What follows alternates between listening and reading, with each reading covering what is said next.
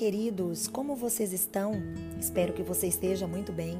Estou passando aqui hoje para mais alguns minutos de sabedoria e quero compartilhar com você um pouco mais sobre a sua singularidade.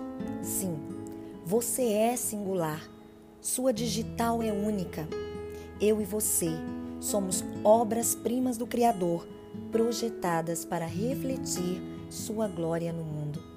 O Salmo 139 descreve como nós fomos feitos de maneira única e especial.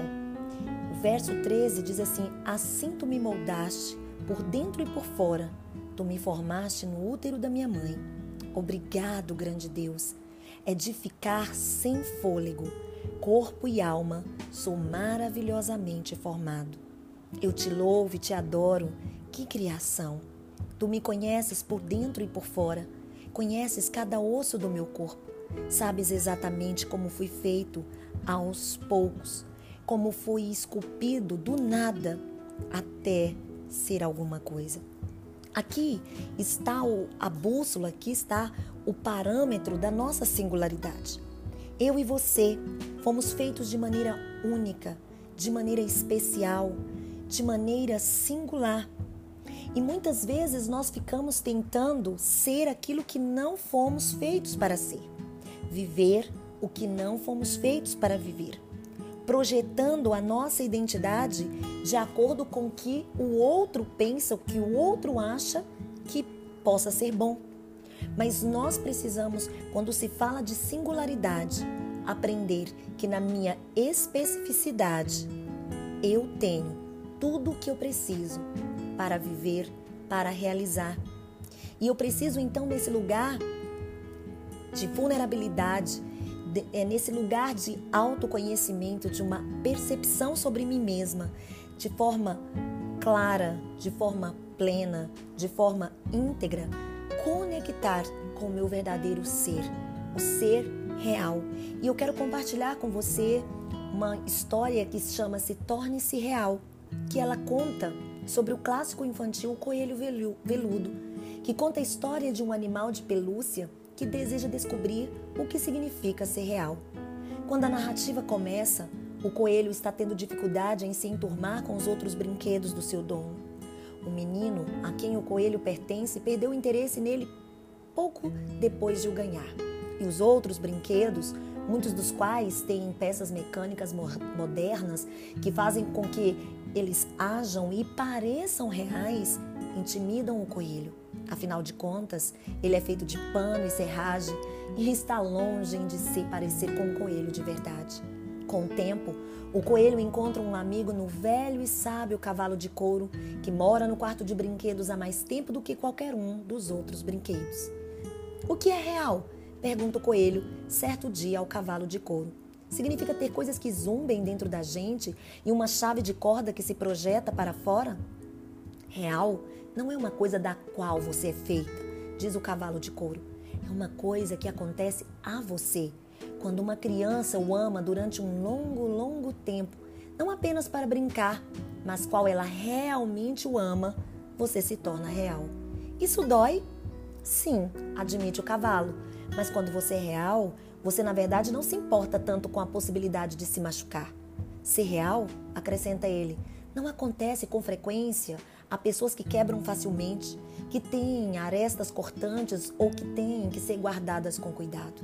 Ser real requer que você se arranhe um pouco, que fique até mesmo um pouco surrado.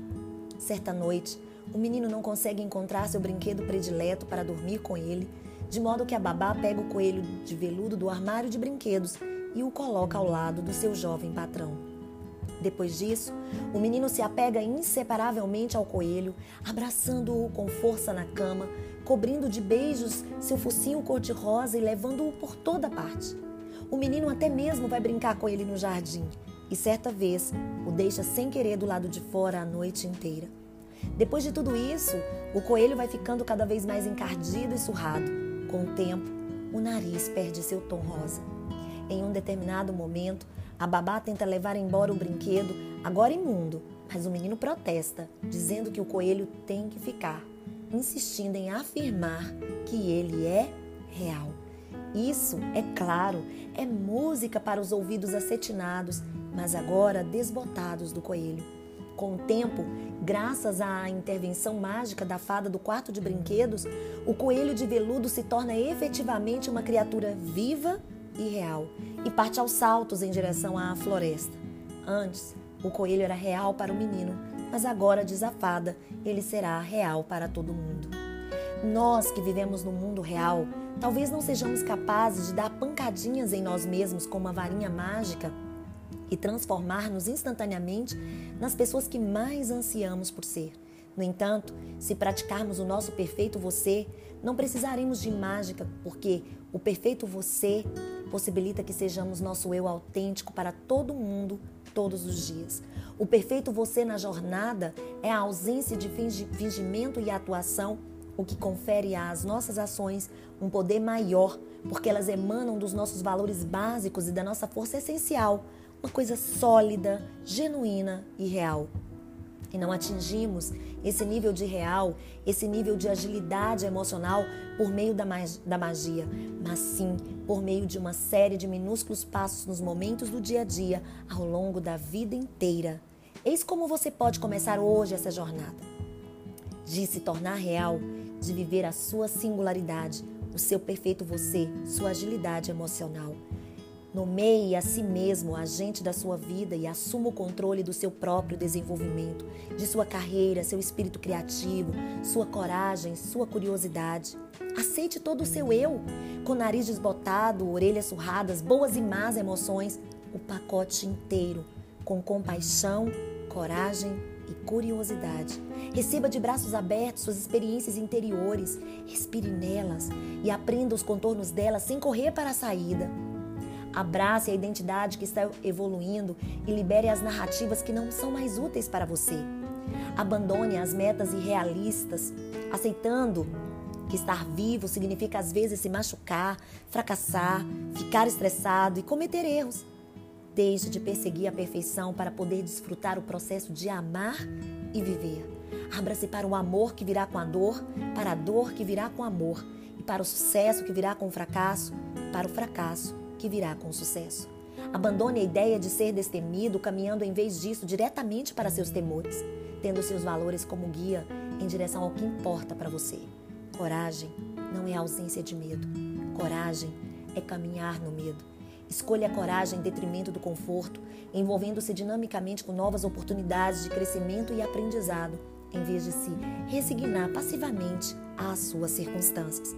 Reconheça que a beleza da vida é inseparável da sua fragilidade. Somos jovens até que deixamos de ser, somos saudáveis até que deixamos de ser, estamos com aqueles que amamos até que deixamos de estar.